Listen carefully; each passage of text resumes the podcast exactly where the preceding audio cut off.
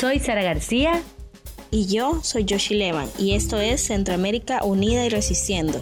Un podcast para conversar sobre política, derechos humanos, derechos sexuales y derechos reproductivos desde una, mirada, feminista, e, e interseccional.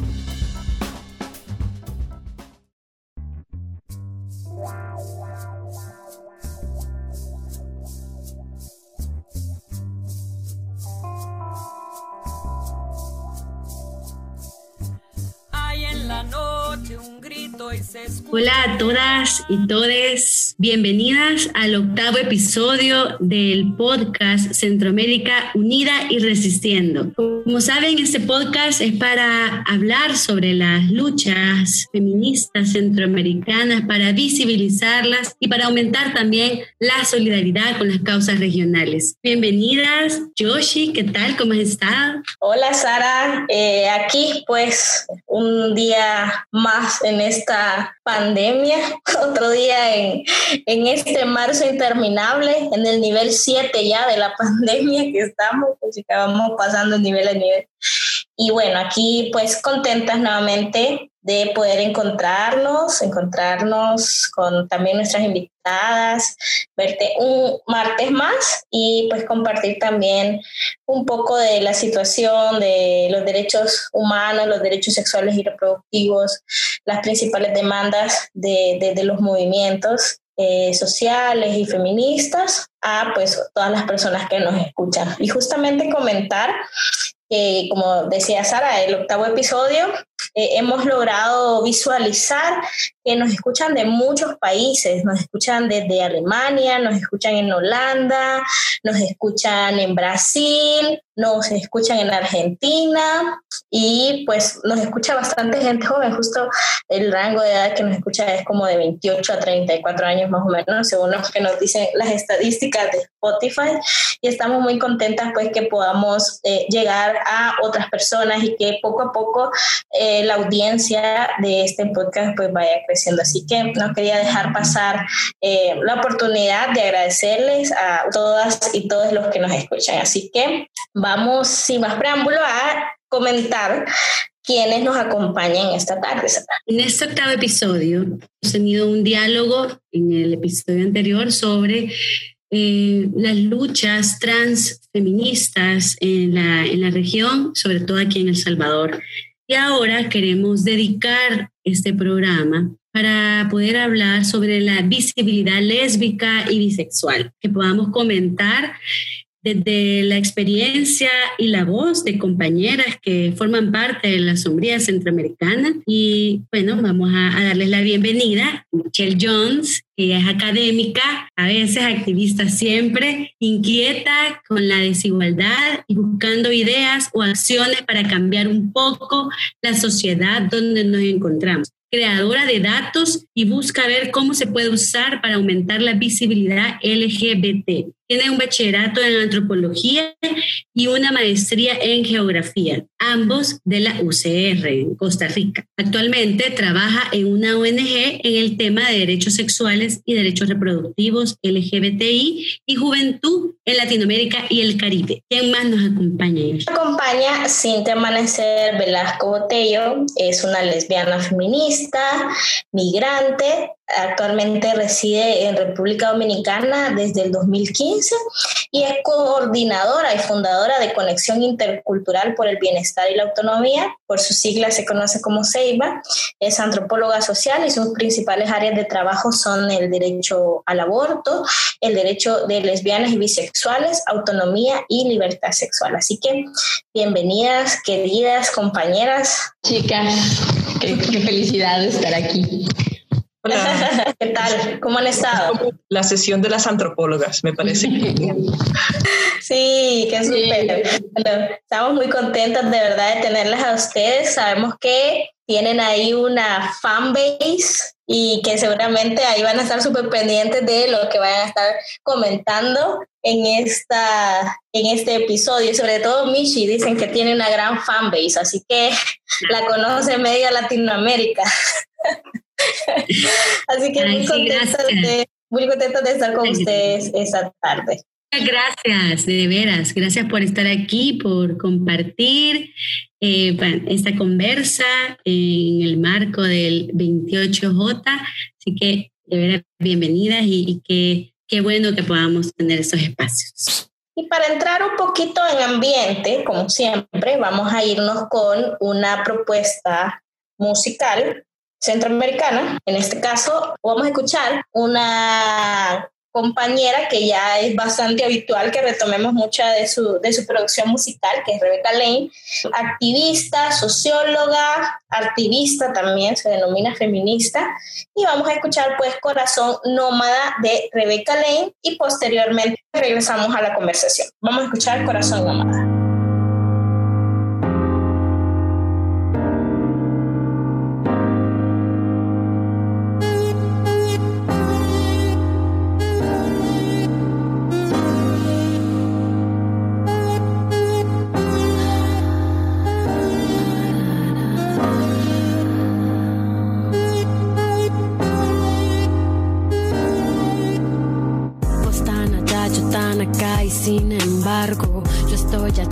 Acá de vez en cuando.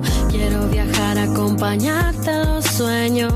Mi anzuelo en tus almohadas celestiales, tantos males en el mundo. Hace falta el fuego interno. Nos olvidamos de la diosa y del trueno en el pecho. Y cuando yo te siento adentro, me elevo y el tiempo transcurre lento. Me conecto desde mis ancestros al instinto que me dice que nuestro momento estaba escrito en las estrellas juntas a ella. Siento como tocas heridas suavemente. La mente no lamenta que te tome la molestia de pedir permiso para entrar en mi templo.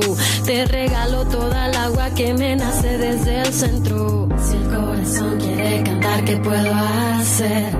Ayudar a que fluya en el viento que sale por mi boca y se convierte en movimiento, sonido que vibra y siento corazón quiere cantar, ¿qué puedo hacer? Ayudar a que fluya en el viento, que sale por mi boca y se convierte en movimiento, sonido que vibra y siento. Debo inventar un lenguaje nuevo para poner en palabras todo lo que siento. Y aunque lo intento, las que existen ni siquiera se acercan a este sentimiento. Te quiero cerca, pero no te quiero poner cerco. Quiero la libertad de amar sin sufrimiento, sin etiquetas, inventarnos algo nuevo, no acomodarnos a seguir algún libreto. Por eso te comparto este corazón nomás que más da la distancia no apaga esta llamarada. Espero tu llamada. Me gusta cuando hablas de lo que tanto amas. Guerrera, derrumbemos las fronteras, hagamos la primavera. Pon tus dedos en mi tierra, que no nos gane la guerra. Que la sangre que nos nace fertilice flores fieras y el silencio, el amor que la renueva. Si el corazón quiere cantar, ¿qué puedo hacer? ayudar a que fluya en el viento que sale por mi boca y se convierte en movimiento, sonido que vibra y siento. Si el corazón quiere cantar, ¿qué puedo hacer?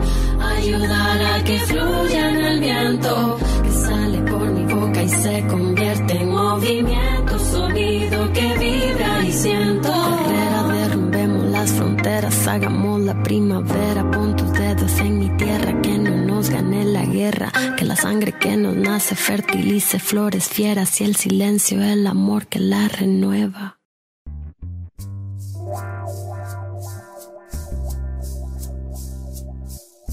Y bueno, eso fue Corazón Nómada de Rebecca Lane, una canción que seguramente, bueno, en mi caso yo le he dedicado un par de veces por el contenido, porque realmente habla como de, del amor entre mujeres, cómo podemos también construir otra forma de amar, de querer y de construir eh, una relación más sana, libre de violencia, de ataduras y de toda esa construcción desde el heteronorma. ¿verdad? Así que eso fue Corazón Nómada. Vamos a, a introducirnos ya a esta conversación, como siempre, con el dato. el tema de esta tarde, como lo, ya lo mencionamos al inicio, pues es el amor entre mujeres, visibilidad lésbica y orgullo. Vamos a, mencionar un dato que encontramos justamente en una, una publicación de ILGA, donde menciona que uno de, los, de las primeras demandas de los hombres homosexuales fue la visibilidad el reconocimiento de la figura gay y en este caso pues lo lograron.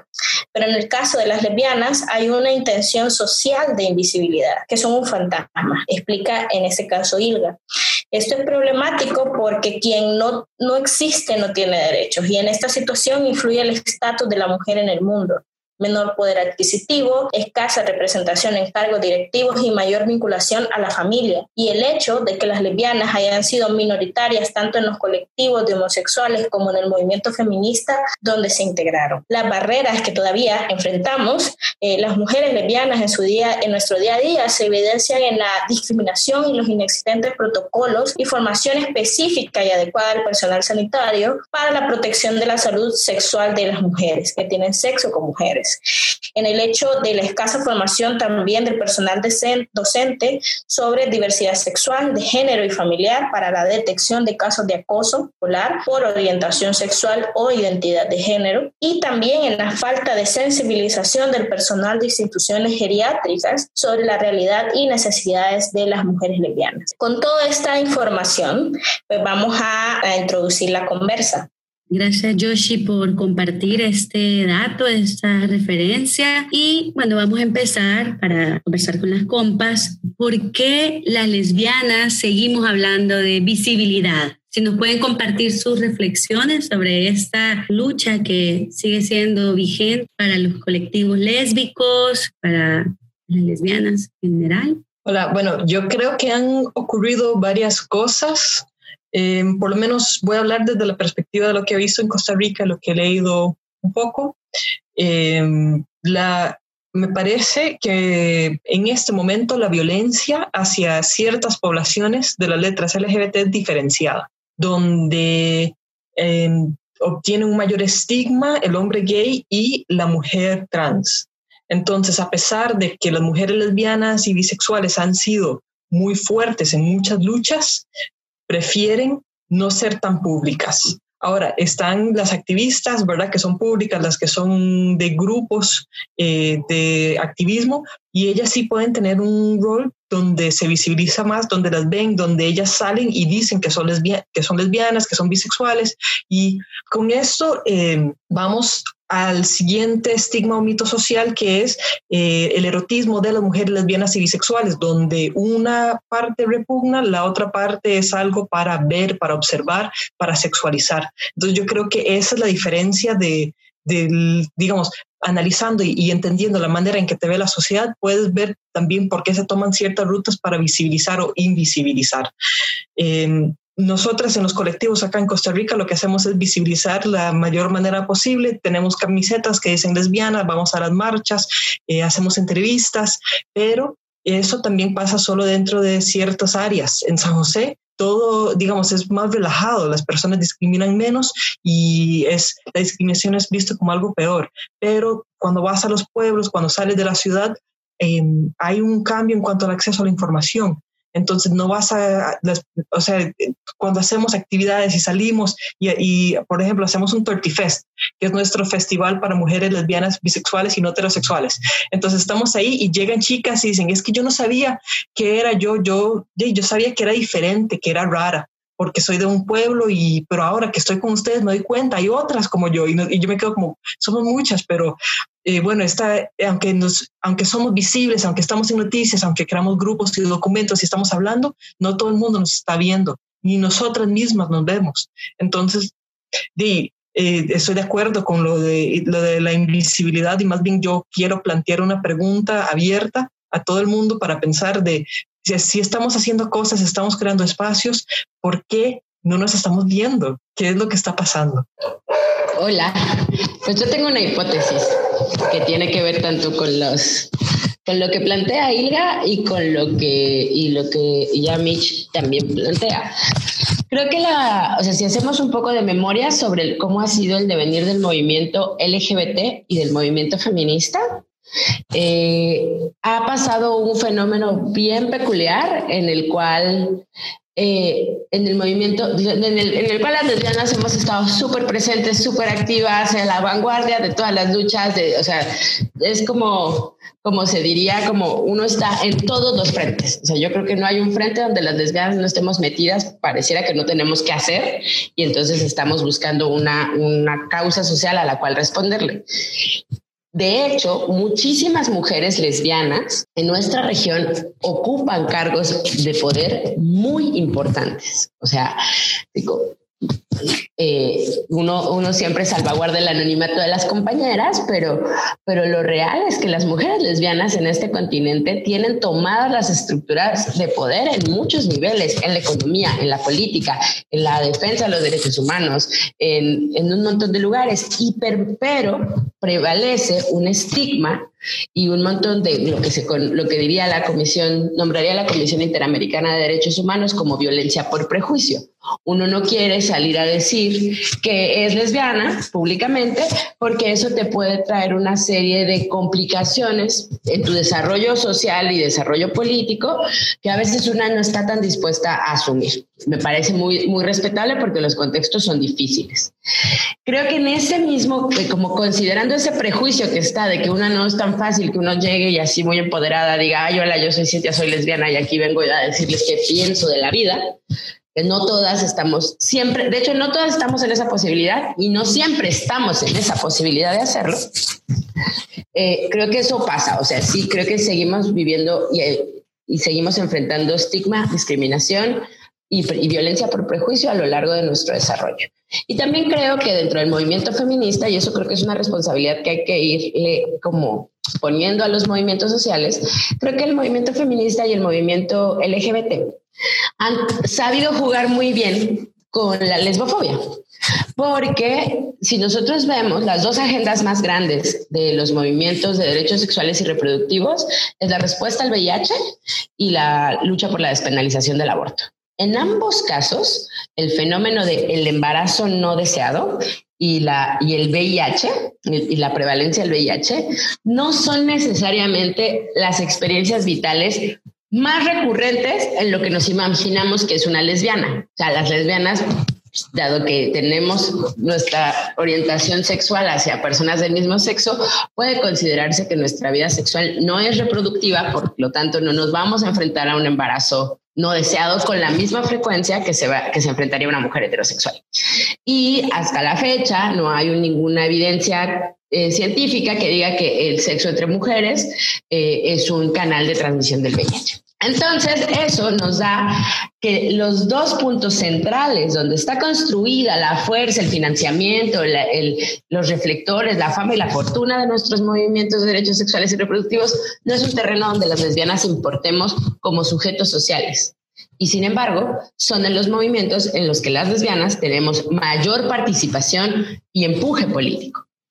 Y creo que es como una trampa donde hemos, le hemos caído enteritas al patriarcado racista, colonial y demás, de decir, bueno, las lesbianas no son importantes, las lesbianas somos importantes en los movimientos en tanto que estamos al servicio de ellos, pero no porque nuestras necesidades como mujeres lesbianas o nuestra existencia como mujeres lesbianas tenga en sí mismo un centro en la agenda de toma de decisión de, los movimientos, dejemos la política de los movimientos. Totalmente de acuerdo con lo que mencionas, me parece súper, aquí con Sara nos, nos reíamos sobre eso de que estamos en todos lados, que es literal, o sea, estamos en todos lados, o sea, pero eh, y, y, es extraño, ¿verdad? Porque si estamos en todos lados, ¿por qué todavía no, no somos visibles, ¿verdad? Y es muy interesante también cómo dentro de esa misma agenda, como vos planteas, de los derechos sexuales y derechos reproductivos,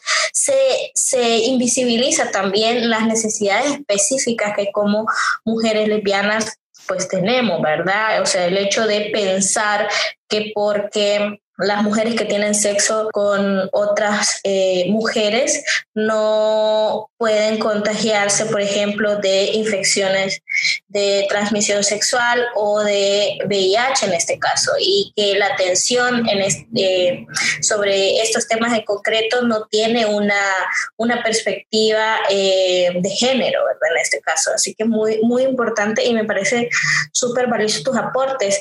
Y para seguir con la conversación, ¿Cuáles consideran ustedes que son los mayores obstáculos y violaciones que enfrentan las mujeres lesbianas y bisexuales también a partir de todo esto que ya hemos estado platicando? Bueno, yo creo que Cintia mencionó bastante de los obstáculos que se enfrentan. Eh, la invisibilidad es la mayor. Eh, la lesbofobia, donde las personas no salen del closet. Eh, quería agregar algo Ah, bastante importante lo que menciona Cintia y es que las mujeres en puestos de poder que no dicen que son lesbianas o bisexuales, también yo creo que es un tema de edad, porque cuando se habla con las mayores, ellas muchas no han salido del closet o tienen otra perspectiva de cómo se maneja el tema, de, de, no hablar acerca de su orientación sexual. Entonces yo creo que eh, eso es un obstáculo también, es como hay un vacío en la información porque está eh, el movimiento histórico de, las mujeres lesbianas y bisexuales a través de los grupos que han existido y han existido en toda Centroamérica, en todos los países, en el Caribe también encuentras información, pero las que no son parte de los grupos también existieron, pero no, no se sabe qué, qué estaban haciendo ni, ni qué dificultades enfrentaban, quién hablaba por ellas, si, si no eran parte de los grupos o si no tenían eh, alguien que hiciera una interlocución por ellas. Creo que el obstáculo de los fondos, de no tener dinero hoy en día para hacer diferentes actividades, porque los otros grupos han demostrado una mayor necesidad, también es algo eh, que nos ha afectado mucho. La falta de información, de datos, cuántos somos, qué necesidades específicas tenemos, también el silencio cómplice nuestro hacia un sistema que nos está violentando, donde si enfrentamos algún tipo de discriminación, no ponemos las denuncias por miedo de tener que hablar acerca de nuestra orientación. Entonces, todo esto es una cadena, porque el el, silencio ante el sistema que te violenta los derechos es parte de la invisibilidad lésbica, es parte de la lesbofobia, la bifobia, de no hablar de quién es uno, pero si vas al doctor y no te quieren dar el tratamiento que necesitas o te lastiman o, te hablan mal o no te dan la información que necesitan o que necesitas o no te ayudan con lo que, lo que quieres, eso también eh, todo está pasando, pero no, no lo estamos recolectando. Y yo creo en los últimos años se, se ha encontrado esto y se ha ido trabajando, pero hay mucho más que se tiene que hacer. Yo estoy completamente de, de acuerdo con, con Mitch. Eh, creo que algo que es un gran reto para las, para las mujeres lesbianas que queremos trabajar para mejorar las condiciones y, los, y el acceso a los derechos de otras mujeres lesbianas, una grande, como una gran vacío es quiénes son esas mujeres lesbianas. ¿Qué necesidades tienen? ¿Cuánto ganan? ¿Dónde viven? ¿Hasta qué niveles educativos alcanzan a llegar? ¿Tienen hijos? En general, creo que hay una, una falencia, una, una brecha de información muy importante sobre quiénes son esas, esas mujeres, cuáles son sus condiciones, cómo logramos como hacer coincidir la investigación eh, como estadística y demográfica de quiénes son esas poblaciones para saber entonces cómo poder entrarle, tanto desde las organizaciones, las colectivas y también los gobiernos, porque de, pronto uno no sabe, o sea, uno no sabe cómo uno, está en el medio y habla con otras y está participando y tienes una noción de cómo está afectando la violencia y la discriminación a mujeres, a las mujeres lesbianas y a las mujeres bisexuales y no heterosexuales. Pero lo cierto es que en términos de impacto real y de números es difícil saberlo. Creo que uno de los, que un reto muy importante es el tema del acceso al empleo, y, y bien remunerado. O sea, bueno, que eso es un, un, reto para todas las mujeres, para todas las personas en la región,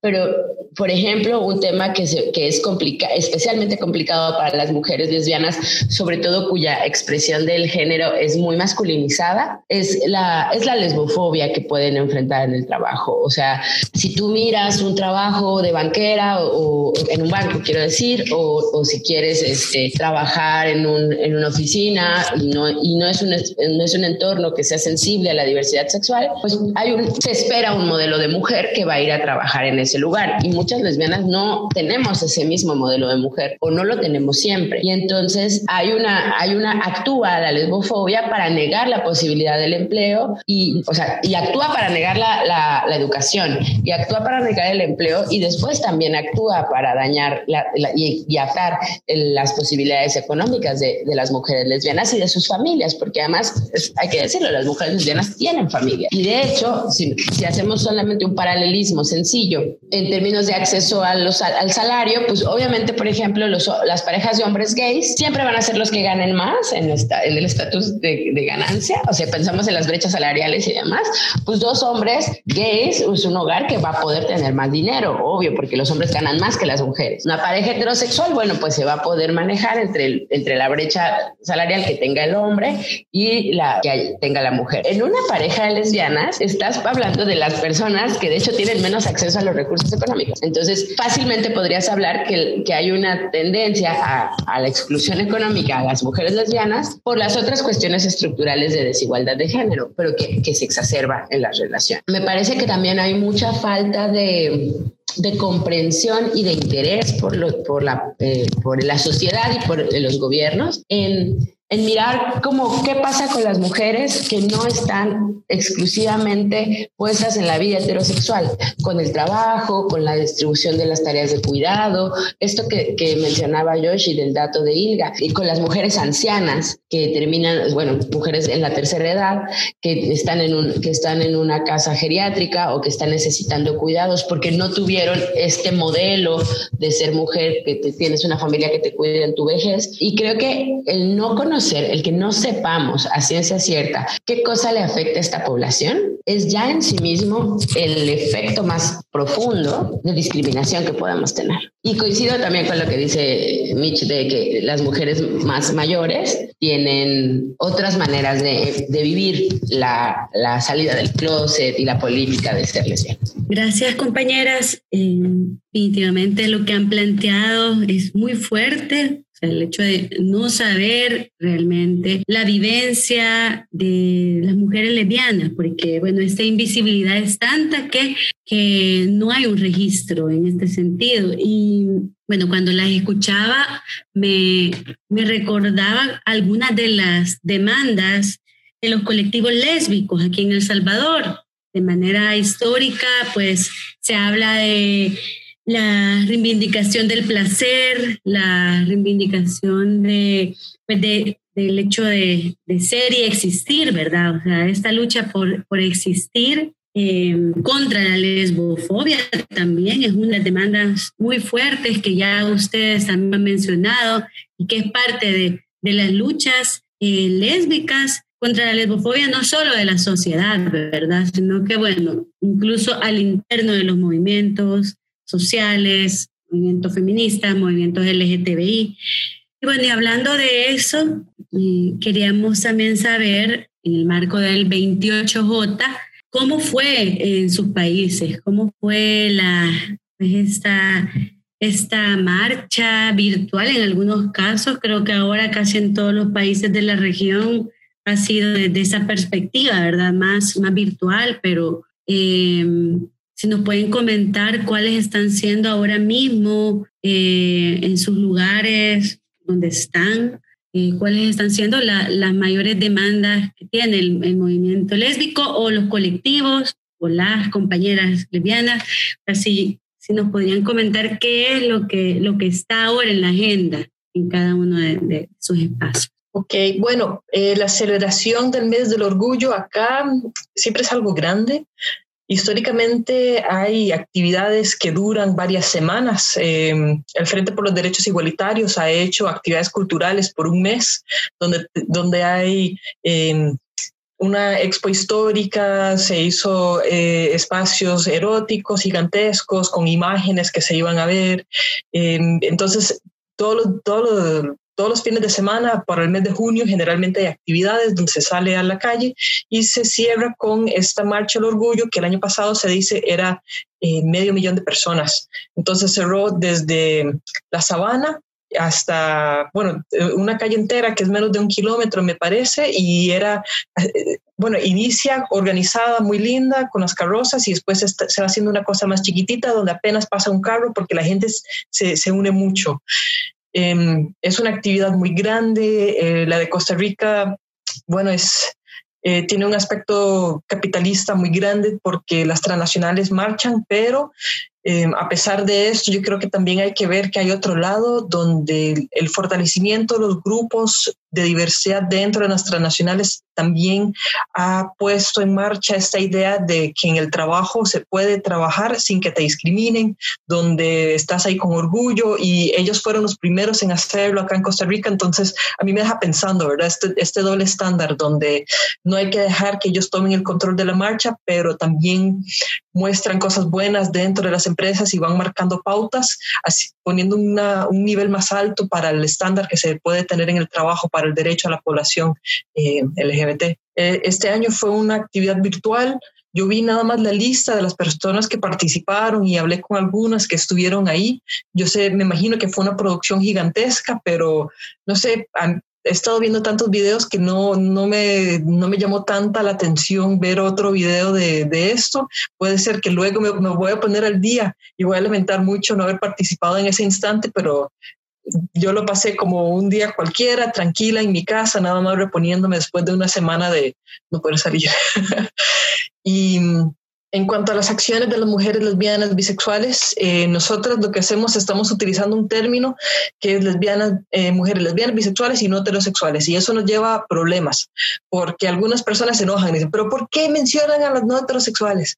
Y es que de algunas personas no se identifican como lesbiana y bisexual, hay pansexuales y, y, hay demisexuales y están después las, las mujeres queer y están las mujeres binarias, que esto nos lleva más allá de la identidad de género y, nos, nos toca y se cruza con el tema de orientación sexual. Entonces, ¿cómo podemos manejarlo sin invisibilizar? Y después están las que no les gustan los términos y nada más saben que les gustan las mujeres y punto, pero no son lesbianas. Y, ok, está bien, eh, sos una mujer diversa, te aceptamos y, y, y vení acá.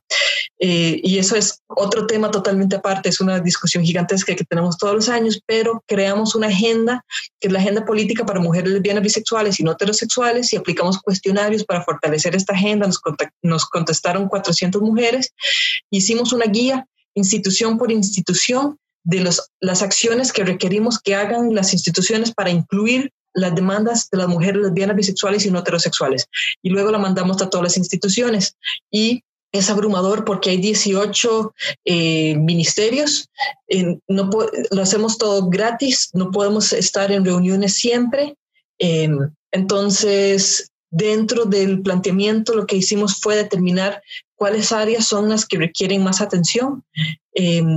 Y nos, nos, enfocamos en cinco áreas que me parece son como educación, salud, el Instituto de la Mujer, eh, niñez, Em, y nos salió un tema que no sabemos cómo manejar muy bien, que es familia. Entonces vamos a reunión con esos institutos, vemos cómo colocarlo dentro de las agendas de los institutos. Eh, no, no, logramos conseguir fondos, pero sí que por lo menos eh, que si llega una mujer al, al, Instituto Nacional de la Mujer, queremos saber si ella está recibiendo violencia de parte de su pareja, que es mujer. Queremos que exista estadística y datos y que se les dé información. Y si ese instituto ya está interactuando con las mujeres lesbianas, bisexuales o no heterosexuales, queremos saber si luego eh, estas mujeres reciben algún tipo de, ayuda eh, económica, ya sea para crear una organización o si, está, o si son emprendedoras o qué es lo que está pasando, porque así podemos ir eh, conociendo hacia dónde queremos ir. Y eso es solo un ejemplo de, de eso. también cuando, como hay grupos que trabajan específicamente con mujeres en la marcha del orgullo, tratamos de ser más visibles, pero somos pocas. Yo creo que quizás que unos 40 a 50 somos los que vamos así como con camisetas de lesbianas a la marcha y después son las independientes que se lo hacen. Entonces, yo creo con el trabajo que estaba haciendo tenemos que ver cómo mandárselo a más personas y cómo involucrar más personas y cómo hacernos más grandes. Ya nos contestan en redes, pero hay que hacer que salgan a la calle. El orgullo acá nos agarró en un momento bien complicado del contexto. El domingo pasado, que fue el Día del Orgullo, es exactamente un domingo antes de las elecciones presidenciales, que además se tuvieron que postergar por la cuarentena en la primera vuelta de las, de las presidenciales. Entonces, en realidad fue muy complejo porque la mayor parte de, de la FR efervescencia política está en, en las elecciones. Eh, hay un grupo histórico de activistas eh, que está liderado por una organización de hombres gays y, sobre todo de hombres gays, pero también tiene una importante participación de mujeres trans y algunas lesbianas que también históricamente participan, que, organiza, que organizaron como la marcha virtual y estuvieron compartiendo pues camisetas, gorras, tapabocas con el como con la, el emblema de este año de, del orgullo. Hubo muchas actividades digitales, eh, webinarios,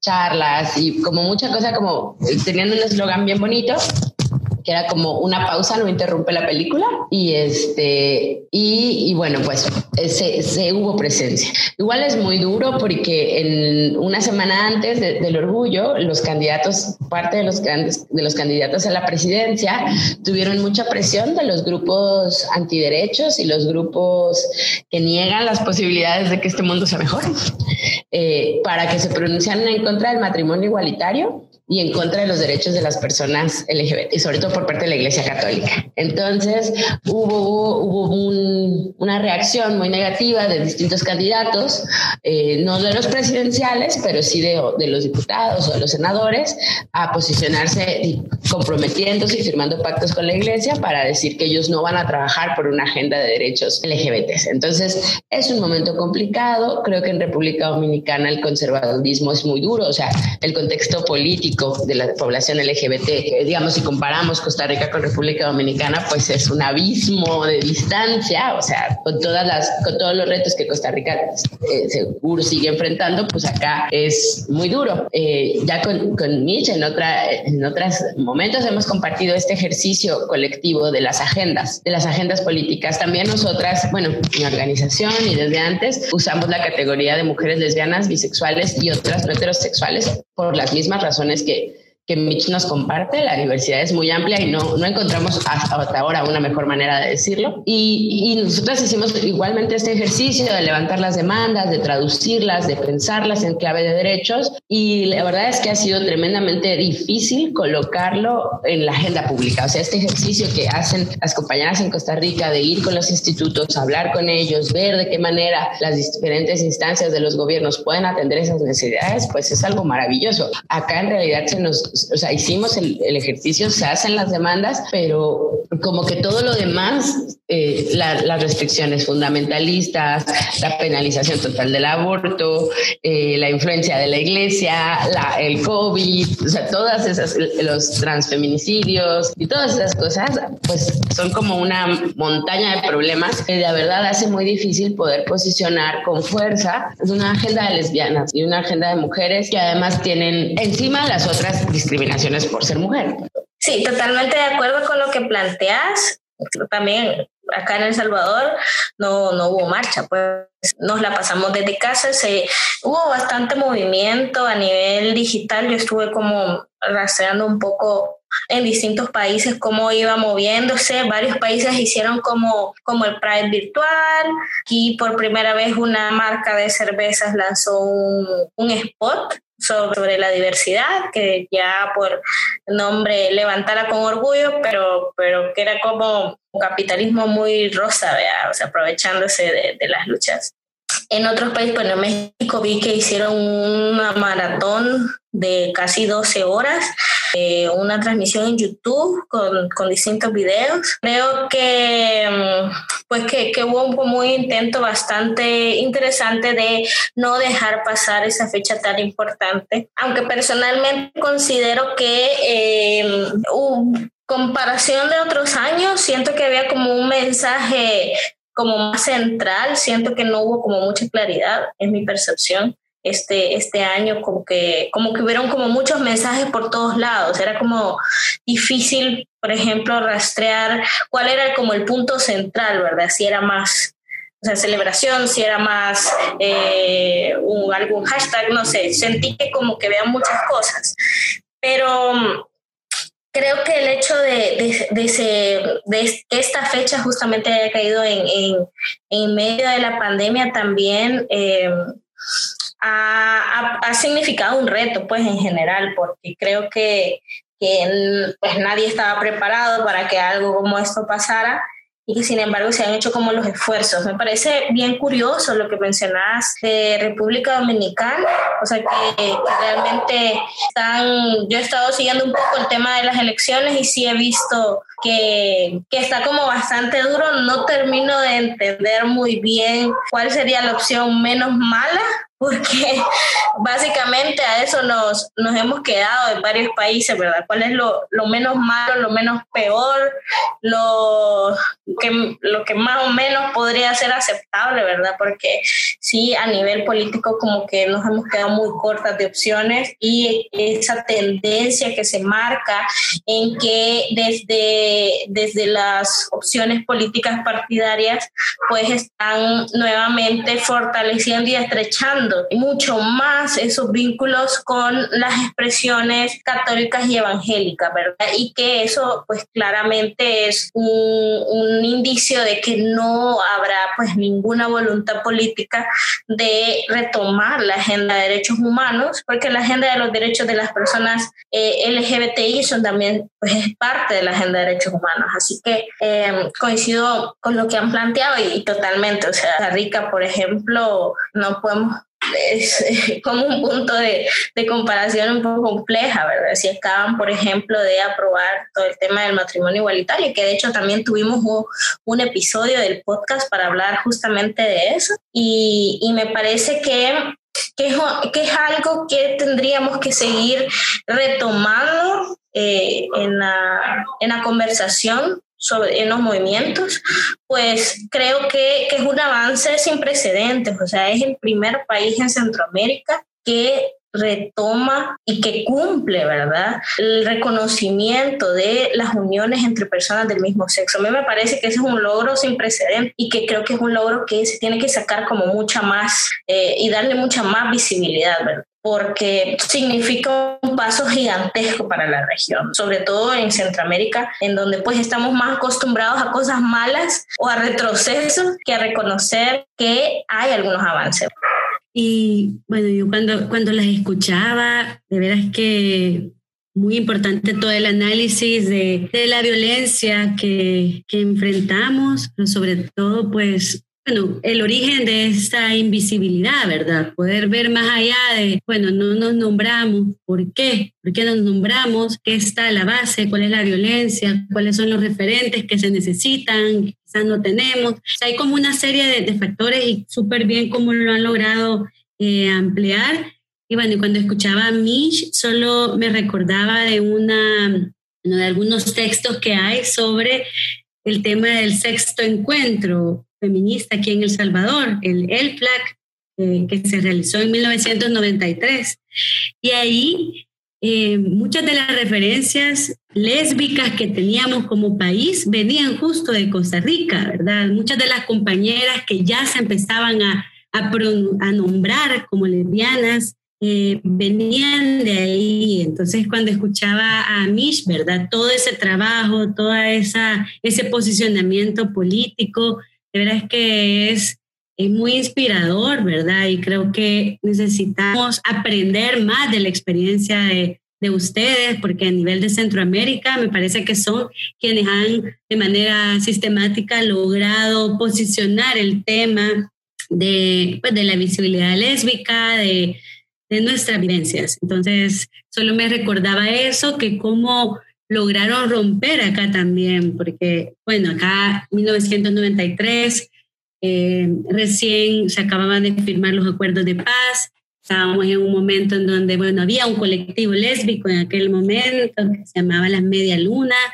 y que justo, ¿verdad? Era un grupo de mujeres que se reunían eh, para poder estar con otras en donde se sintieran seguras de, nombrarse y de decir me gusta una mujer o quiero estar con una mujer, ¿verdad?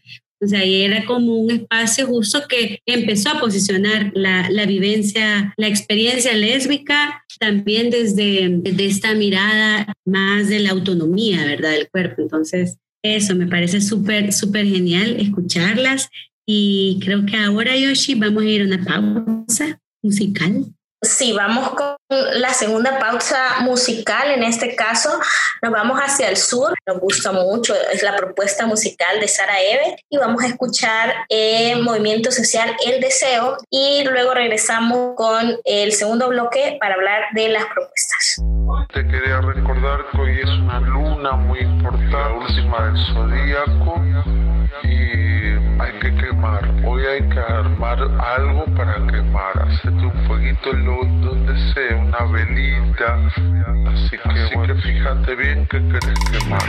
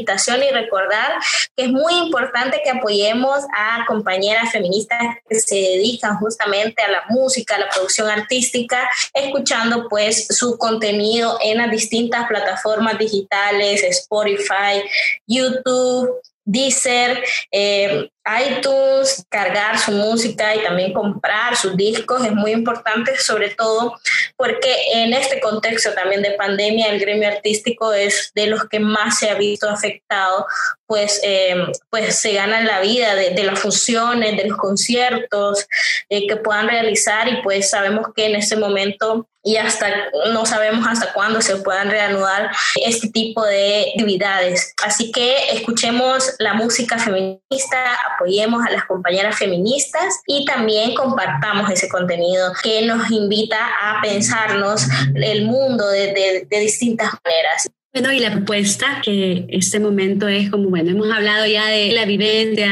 de la realidad, de la, de la violencia, pero también nos gustaría escuchar de parte de ustedes justo en torno al tema de la visibilidad, cómo generamos eh, contextos para la visibilidad, cómo generamos esos espacios seguros, cómo generamos esto, si, si pueden darnos algunas ideas, cómo lo están haciendo, ¿verdad? También, y, qué otras propuestas podrían haber para ir generando estos contextos de visibilidad. Y también nos gustaría, de cara ya a una mirada más, más regional, eh, cómo nos podemos articular como, como lesbianas, como movimiento lesbo feminista, ¿Qué, estrategias se les ocurren? Bueno, eh, ¿cómo hacer con la invisibilidad y cómo visibilizarnos? Yo creo que es haciendo actividades y seguir creciendo la comunidad que tenemos, Acá en Costa Rica, bueno, tenemos el Tortifest y la Lesbicopa. También hay actividades de, de cine. Los cuestionarios visibilizan a las que no quieren físicamente participar en actividades, sino que solo quieren contestar un, un cuestionario, pero que sienten una cercanía, pero no tanto con el proceso que se está pasando. Eh, también cuando hay actividades abiertas atrae diferentes tipos de personas. Es totalmente diferente en nuestra experiencia las personas que llegan a una actividad presencial a las que llegan a una actividad de campamento. Puede ser que viajan de más lejos para llegar, a veces más bien hasta desde Honduras viajan para venir a nuestros Tortifest y eso siempre es súper interesante porque como no encuentran, no se encuentran tantos espacios en todos los países, entonces donde sean bienvenidas, eh, van acercándose. Otra manera, ahorita con el coronavirus, lo que estamos haciendo son, en, bueno, con Beso y Verso estamos haciendo actividades lúdicas uh, o talleres eh, virtuales y se conectan unas 40 mujeres. Eh, hemos hecho clases de baile, clases de yoga, hicimos un rally virtual y lo que hacemos es que, bueno, es ir creando comunidad. Eh, en estas actividades hay un grupo fijo que se conecta. Bueno, estamos la de Beso y Verso, que siempre estamos, pero hay eh, algunas personas que nunca hemos visto antes, no sabemos cómo nos encontraron, seguro solo a través de redes, pero ya tenemos amistades nuevas, porque eh, ahora las personas están buscando cómo conectarse, cómo, mantener en cómo mantenerse en contacto. Yo creo que hay que pensar según la situación lo que se puede hacer para acercar a las personas y hay que pensar en salir de la zona de confort em, entonces, si estás haciendo cierto tipo de actividad y están llegando muchas mujeres, muy bien. Entonces, bueno, eh, mencioné la lesbicopa y el tortifes porque esos son, esos son espacios específicamente para mujeres lesbianas, bisexuales y no heterosexuales. Pero otra actividad que se hace son las fiestas besables. Y las fiestas besables llegan 400 personas. 500 personas. Nuestra mayor fiesta fue de 600. Entonces, eso ahorita no lo podemos hacer. La de 600 fue inmanejable porque realmente existen pocos bares que pueden manejar esa cantidad de personas. Em, entonces hay que pensarlo muy bien y después hay que manejar el tema del acoso y del cuidado entre nosotros y de la seguridad y, y todo eso. Entonces ya hay, hay un sistema, pero eso también ha llevado a que personas que nunca han que han tenido miedo a ir a actividades LGBT, ir a bares o algo así, vayan a nuestras fiestas y, se da, y le dan beso, besos a una persona del mismo sexo por primera vez en una de nuestras actividades. O, eh, entonces, yo creo que haciendo eso es como vamos a ser más visibles, es como vamos a, a estar en, en, en la mira de la sociedad de una manera positiva, porque hay que ver cómo se pueden mover estos temas. Y bueno, cuando nosotros hacemos estas actividades, siempre es pensando en el placer, como habló Sara, pensar en cómo posicionar eso, porque no hablamos acerca del placer lo suficiente, siempre hablamos de derechos, de cómo eh, nos discriminan y lo demás, bueno, pero hay otras cosas también, y es el, el día a día, cómo lo podemos pasar eh, y cómo articularlos como región. Bueno, yo tengo una, una queja muy fuerte acerca de eso porque he visto que los, los demás grupos están sacando cuestionarios y saben eh, qué necesidades tienen, cómo se puede eh, apoyar, dónde se puede recopilar víveres para ciertos grupos, pero no he visto nada para mujeres lesbianas, bisexuales y no heterosexuales. Más bien he escuchado muy pocas problemáticas. Eh, he estado trabajando con un grupo de Europa para hacer un cuestionario donde van a aplicarlo ellas para ver qué está pasando con las mujeres lesbianas. Pero ¿por qué nosotros no lo hemos hecho desde Costa Rica, desde Centroamérica, desde las sombrillas, desde la región? Em, y no solamente en momentos de, coronavirus tenemos que hacerlo, tenemos que hacerlo en otros momentos. Por ejemplo, eh, crear agendas por país, agendas políticas para las mujeres para ver qué necesitamos, cómo se puede manejar, porque a veces yo siento cuando hablo con mujeres de otros países, les cuento, sí, tenemos una agenda y me dicen, pero es que aquí no es posible porque los fundamentalistas están en poder y porque no podemos hacer, bueno, pero es que uno crea la agenda pensando en el ideal que se quiere para ver cómo se puede construir. No lo haces para el momento perfecto, lo haces para crear algo más allá. Entonces, decir de una vez que no va a funcionar es limitar lo que se podría tratar de hacer. Entonces yo creo que de eso se trata. Tenemos que hablarnos más, tenemos que tener datos, tenemos que, eh, no sé, hacer más bulla. A ver cómo se puede hacer eso.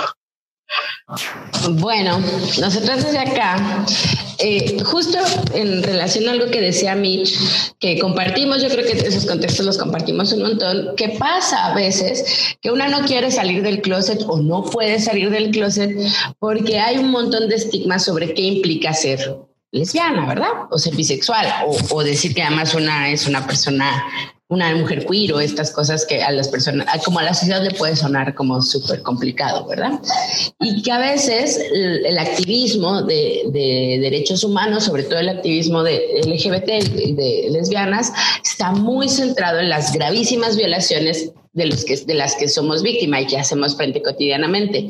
Y entonces, ¿quién va a querer ser lesbiana si todo lo que ves es desgracia, dolor, tristeza, exclusión, pobreza? O sea, eso no es como como un paradigma de bienestar y felicidad, ¿verdad? Entonces, nosotras se nos ocurrió hacer una campaña. Es muy pequeña, está, está empezando a circular ahora por las redes sociales, que se llama Nosotras para el Mundo, que de hecho eh, con el apoyo de, de la sombrilla estuvimos dándole visibilidad, que es una campaña para contar historias bonitas de mujeres lesbianas que cotidianamente hacen para que la República Dominicana sea un mejor país. Entonces tiene varios mecanismos. Nosotros hemos elegido algunas activistas eh, lesbianas que queremos honrarlas y contar sus historias y que nos cuenten un poco, darles voz para que, como en un reconocimiento de lo que han hecho, pero también queremos motivar a otras mujeres que estamos en la vida diaria a contar nuestra historia y a contar cómo, al ser lesbiana y vivir en un país con tantos retos, nuestra existencia lésbica desde la felicidad y desde la plenitud de mantenernos vivas y luchando, es un paradigma para que otras se sientan cómodas para decir, yo también soy lesbiana y yo también me siento orgullosa de mí misma. Entonces, bueno, es una campaña también para trabajar sobre el tema del estigma y de la discriminación, para que todas sepamos que no nos está pasando a nosotras solas, que, que uno, o sea, que estas cosas que son feas y dolorosas para nuestros corazones, pues tienen un nombre y pueden ser revertidas y reparadas y también para contar otras historias de mujeres lesbianas que de hecho han hecho de este mundo algo muy bonito. Em, pueden seguirlas en nuestras redes, que son la Ceiba RD en Instagram y en Facebook, ahí sí vemos más o menos la cosa. Y también, ya a nivel más como persona a persona, este año hemos estado trabajando mucho con el tema de autodefensa y autocuidado en una alianza que tenemos con, la, con, con otra colega mexicana muy, especialmente querida, que se llama Ingrid eh, Colín, que ella tiene un grupo de autodefensa, en, bueno, varios grupos de autodefensa en México con bajo la, el nombre de La Ruda y que ahora está pasando su cuarentena en República Dominicana y entonces con ella estamos haciendo un, un pues una dinamización para trabajar también sobre seguridad, autodefensa, autocuidado y visibilidad. Gracias, Cintia, por compartir. Eh, realmente todas las, las, propuestas que han, eh, que han colocado, que han compartido, son también interesantes.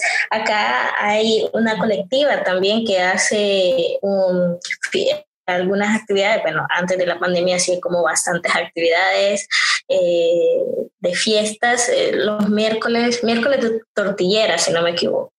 Eh, que es Las hijas de Safo, que era un espacio justamente para mujeres, un espacio donde pudiéramos llegar a bailar y que no nos sintiéramos acosadas, que fuese un espacio seguro, que pocas veces en los bares, eh, incluso en los bares LGBT, no tenemos esa, esa posibilidad, ¿verdad?, de, de poder bailar tranquila sin que te sientas acosada, porque también pues lo LGBT no, no es sinónimo de un espacio feminista libre de violencias y de discriminación, ¿verdad? Muchas veces se refuerza dentro, dentro de estos mismos espacios todas esas prácticas eh, patriarcales, misóginas y discriminatorias. Así que me parecen bien interesantes. Igual esa, la campaña que mencioné Cintia me parece muy linda porque justamente pienso en cómo, cómo nos cuesta tanto nombrarnos, ¿verdad?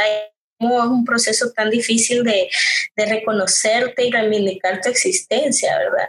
Entonces, eh, personalmente a mí me costó mucho, no fue un proceso fácil, creo que eh, son pocas las historias de, de decir, hoy sí, voy a salir del closet y no tengo miedo. En general, sí es un proceso que, que da miedo y sobre todo lo que mencionaba Cintia anteriormente sobre el tema de, del poder más que el poder adquisitivo, sino las condiciones de vida a las que te enfrentas. Eh, por ejemplo, sobre todo si sos joven y te toca salir de tu casa por, por, por tu, tu, orientación, ¿verdad? Sexual, eh, es, es, complejo. Entonces, eh, sí me parece que es que, es importante que los jóvenes, las jóvenes, les jóvenes tengan también esas, es, que puedan ver esos ejemplos de otras personas que, están ahí eh, y, que, y que han logrado pues continuar con sus proyectos de vida y con su vida, ¿verdad? Creo que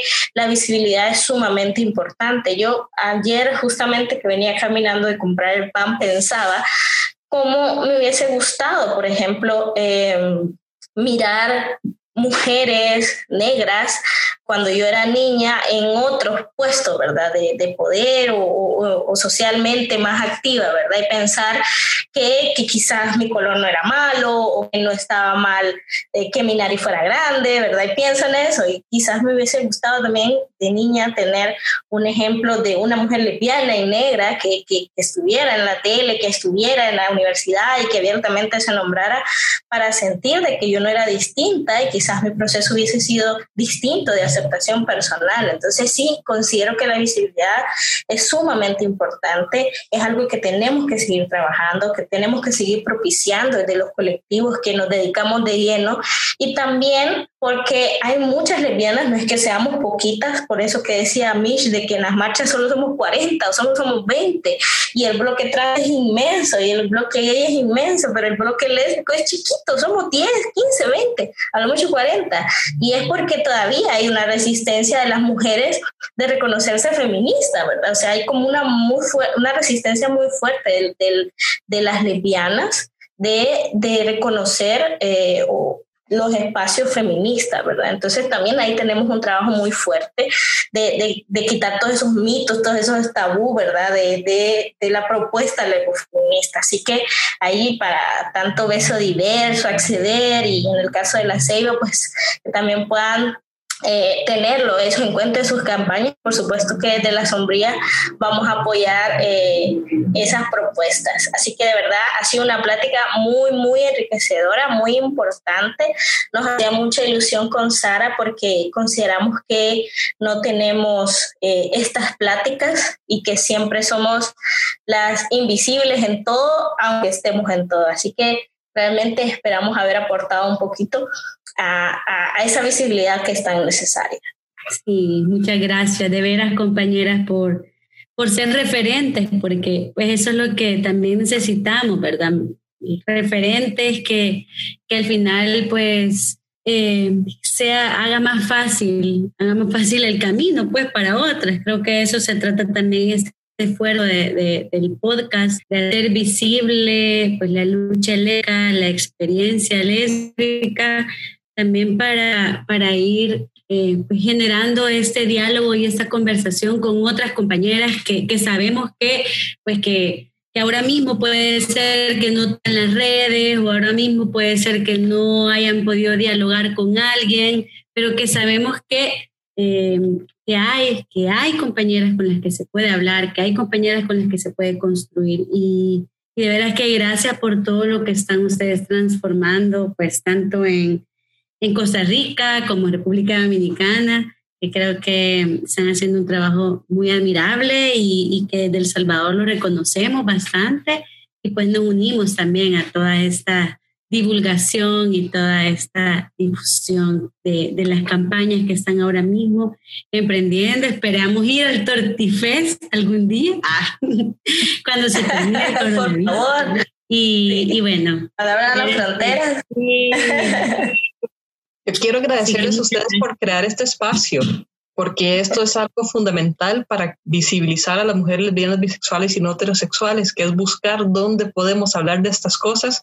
Y más bien me encantó muchísimo la iniciativa de Cintia de cómo visibilizar a ciertas mujeres, porque yo creo que eso es, es algo que hay que estar haciendo, estar, tenemos que estar recordando, tenemos que ir creando la historia y visibilizando lo que no quedó desde antes. Entonces ahora es una tarea que tenemos pendiente y ahora como lo, lo, identificamos yo creo que es un poco más fácil irlo pensando. Entonces espero quizás ver si puedo implementar tu idea acá. Muchísimas gracias. Memoria lésbica, tenemos que construir nuestra Por favor. Memoria. Sí, sí, sí.